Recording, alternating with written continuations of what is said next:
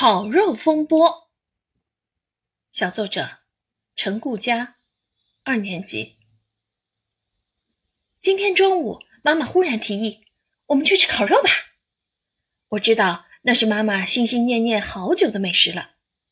可爸爸望了望天上的太阳，说：“现在太热了，我们晚上去吧。”于是，当太阳落山，爸爸载着我们向目的地飞奔而去。坐在车上，妈妈乐得手舞足蹈，脸上挂满了笑容。她滔滔不绝地对我们说：“等到了店里啊，我们点鸡翅、肥牛、五花肉。”我和爸爸听了，口水都要像瀑布一样流下来了。大家都很期待这美妙的晚餐，但是意外阻挡了我们的脚步。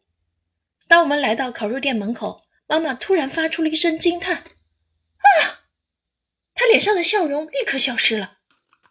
原来他的健康码变成了黄码，他一脸不解，陷入了回忆里。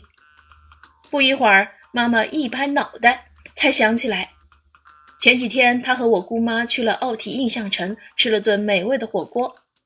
倒霉的是，新闻报道了那几天有个新冠病人也在那个商场里，所以妈妈的健康码才会变黄的呀。